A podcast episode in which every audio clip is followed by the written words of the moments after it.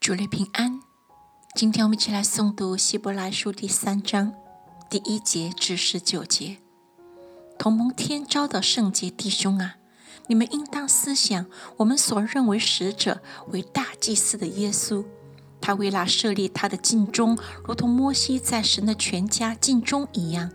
他比摩西算是更配多的荣耀，好像建造房屋的比房屋更尊荣。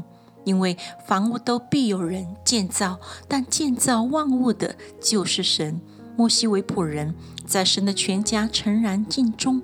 我要证明将来必传说的事。但基督为儿子治理神的家。我们若将可夸的盼望和胆量坚持到底，便是他的家了。圣灵有话说：你们今日若听他的话，就不可硬着心，像在旷野惹他发怒、试探他的时候一样。在那里，你们的祖宗是我探我，并且观看我的作为，有四十年之久。所以我厌烦那世代的人说，他们心里常常迷糊，竟不晓得我的作为。我就在路中启示说，他们断不可进入我的安息。弟兄们。你们要谨慎，免得你们中间或有人存着不幸的恶心，把永生神离弃了。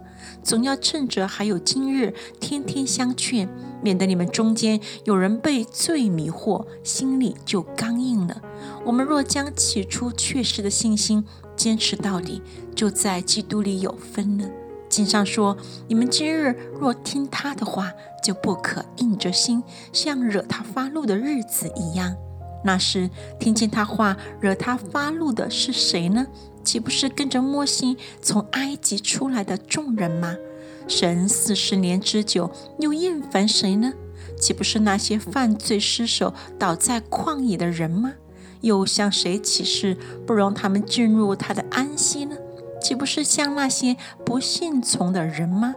这样看来，他们不能进入安息，是因为不信的缘故了。